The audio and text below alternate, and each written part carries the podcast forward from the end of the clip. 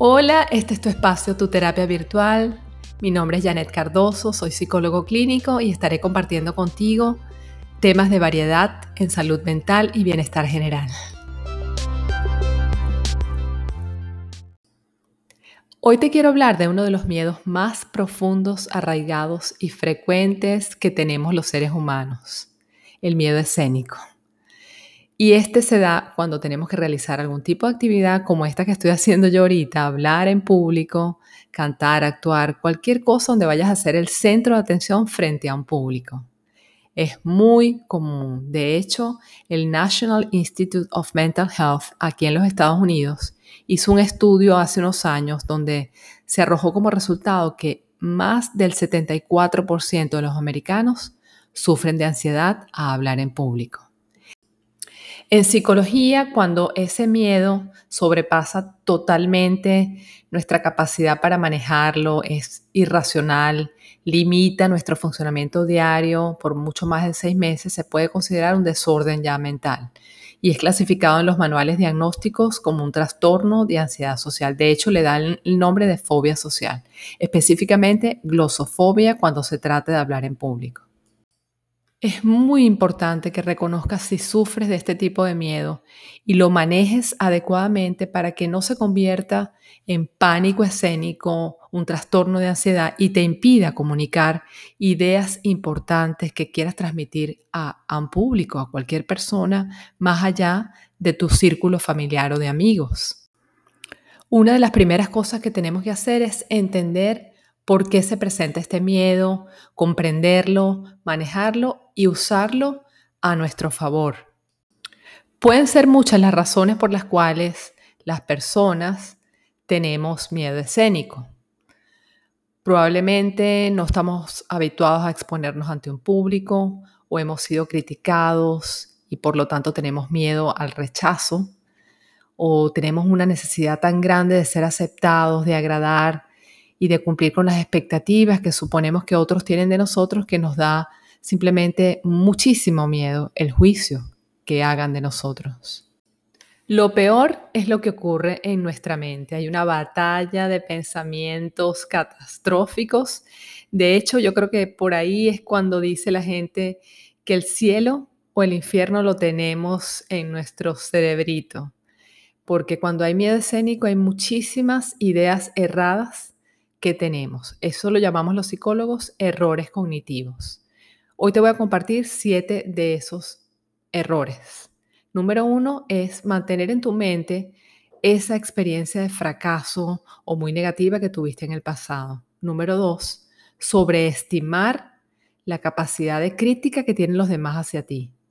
La número tres es que tú subestimes tus propias capacidades. La número cuatro es que tú tienes la certeza de que vas a cometer errores. Número cinco, es que pienses que los demás, los demás están súper pendientes de tus síntomas de ansiedad. Número seis, que tú tengas una atención selectiva que solamente focalizas en las reacciones negativas de los demás. Y por último, es la número siete, es una evaluación completamente negativa que tú haces de tu actuación. Ahora te voy a hablar de cómo se manifiesta ese miedo escénico con la finalidad única de que tú estés pendiente y lo puedas controlar, con las claves que después te daré. No para que hagas un escaneo total de tus síntomas y que los tomes demasiado en cuenta. No, esa no es la idea. Bueno, los síntomas que se presentan se dan en tres áreas específicamente, ¿no? Está el área física, la psicológica y la conductual. En el área física podemos observar temblor, que es lo que la mayoría de la gente nos pasa en diferentes partes de nuestro cuerpo, en las piernas, sentimos que nos vamos a caer o sentimos una gran dificultad respiratoria que se nota cuando hablamos y tememos que se nos vaya a cortar nuestras palabras o a veces sentimos que nos vamos a desmayar, no voy a poder la taquicardia, mucho sudor, ganas de salir corriendo al baño o náuseas, te pones roja la cara, te da dolor de cabeza, etc. En el área de psicología, o sea, psicológica, está una sensación total de dispersión, sientes que todo se te va a olvidar, confusión, dificultad para atender, para concentrarte, para recordar todo aquello que querías decir o que querías actuar se te olvidan los movimientos si es actuación, aparecen todos esos pensamientos catastróficos que te hablé antes, tienes muchísimo miedo al fracaso, a la crítica negativa, a todo lo que a las siete errores que te dije antes. En el área conductual te sientes torpe, te puedes llevar todo por delante, empiezas a decir muchas muletillas sin querer queriendo. Tu volumen de voz se pone más bajito o tienes muchas risas que son inapropiadas para lo que estás diciendo o hablas excesivamente rápido, esta me pasa mucho a mí o tartamudeas, o te quedas trabado así, ta, ta, ta, ta, ta, o te quedas en silencio, o bueno, quieres salir corriendo de la situación, te puedes hasta paralizar y sientes que, que bueno, esto valdrá la pena. Y sí, vale la pena superarlo. Te lo digo yo, que todavía estoy en eso y cada vez que lo hago, aún con miedo, me siento tan bien porque puedo transmitir lo que quiero con entusiasmo, con pasión, independientemente de que lo haga con miedo, porque eso les voy a decir, siempre habrá un poquito de miedo, pero lo importante es que ese miedo sea tu amigo y no tu enemigo. Bueno, aquí van las tres claves que te quiero compartir hoy para poderlo superar. Estas tres estrategias son preparación, propósito y controlar la respiración. Vamos con la primera, preparación es muy importante que te organices mental y físicamente, que planifiques todo lo que vas a hacer, que mentalmente te repases. Algunas situaciones de éxito en tu pasado te van a traer más comodidad, te vas a sentir más cómoda si alguna vez en tu vida has tenido la posibilidad de cantar o de hablar o de actuar delante de una persona o público y te ha ido bien, trae eso a tu mente y te vas a fortalecer. Repítete a ti mismo frases de aliento tal y como se lo dirías a una amiga o un amigo que le pasa lo mismo que a ti. ¿Qué le dirías? Mira, todo te va a salir bien, no te preocupes, con miedo hazlo. Eso es lo que tú le dirías a un amigo o una amiga. Entonces trata de decírtelo a ti misma o a ti mismo. Anótalo, anótalo en una lista para que la tengas por ahí por si acaso se te olvida. Físicamente es muy importante que tengas un poquito de energía antes de salir al ruedo, como por decirlo de alguna manera, caminar o saltar un poquito. Digo poquito porque tampoco es que va a ser una, clase completa de aeróbico, aunque hay algunos ah, líderes que lo hacen, que tienen clases de zumba o unas clases completas de aeróbicos antes de empezar una, una conferencia. Pero yo te pido que te camines o te muevas un poco te rías, así sea de manera artificial, porque esto va a hacer que tu cerebro esté generando sustancias que te puedan hacer sentir mejor. Se va a activar la adrenalina, un poquito de adrenalina, y te vas a sentir listo para enfrentar lo que tengas que enfrentar y no para huir y salir, salir corriendo porque no, no sientes que, que lo puedes hacer. Entonces, es parte de esa preparación también la práctica, que tú practiques. Mientras más practiques, más control vas a tener de cualquier actividad, sea baile, un discurso, una charla, una clase, actuar, cantar, lo que cualquier cosa que vayas a hacer, practica, practica y más practica, porque así tendrás más control. La segunda clave que te doy es un propósito. Busca tu propósito, busca tu motivo.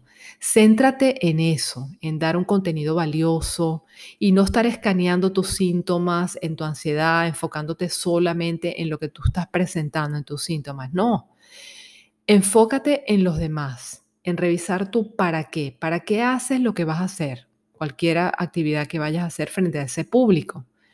En mi caso, sentía y siento mucha ansiedad pero pienso, mira, lo importante es transmitir un mensaje, que la gente sepa que puede superar sus problemas, que hay alguien que los puede ayudar, que hay alguien que los entiende. Y cuando tú sientes que tienes una misión importante en tu vida o cumples cualquier objetivo que te hayas planteado, eso va más allá de, de cualquier síntoma de ansiedad. Cualquiera de esos síntomas de angustia quedan en segundo plano. Tú sientes que vas a dar algo a los demás, que le vas a entregar algo y que no tienes que ser perfecto.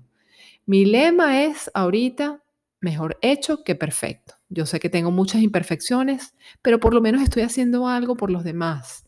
Así que te invito a que te inspires y uses ese miedo, si es que tienes este miedo, para impulsarte a dar lo mejor de ti, para cumplir tu meta, compartir tus conocimientos, experiencias. Y si te equivocas, bueno, mira, aprendes. Y si te equivocas haciéndolo, puedes decirlo, mira, me estoy equivocando, es que estoy muy nervioso, puedes decirle, compartir a la gente que estás nerviosa. Y eso los va a hacer que se identifiquen contigo y saber que, que no eres esa persona que está por allá, un maestro, un máster. No, que tienes igual imperfecciones que ellos y eso la gente lo ve como genuino y se identifica más. La tercera es una de las más relevantes en cualquier cosa que hagas en la vida, aprender a respirar. Sí, yo sé, todos respiramos, pero no todos respiramos bien. Tienes que respirar si vas a actuar o hablar o cantar de manera profunda, respirar hondo.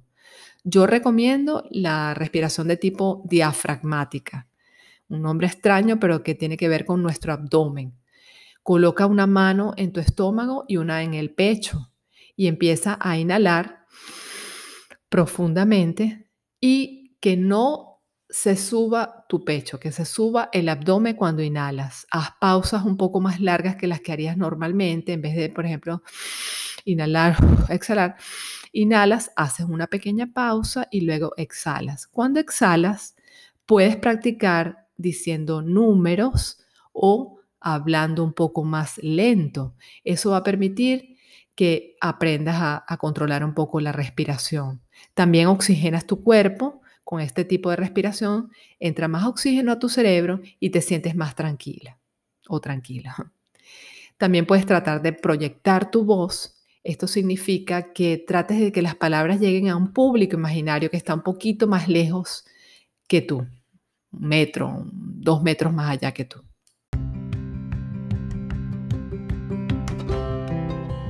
Bueno amigos, así que te invito a que te arriesgues. Son muchos los beneficios que vas a tener venciendo ese miedo escénico poco a poco. Te va a aumentar la autoestima, la seguridad en ti mismo, tu confianza y en general mejora la habilidad de comunicación a todo nivel.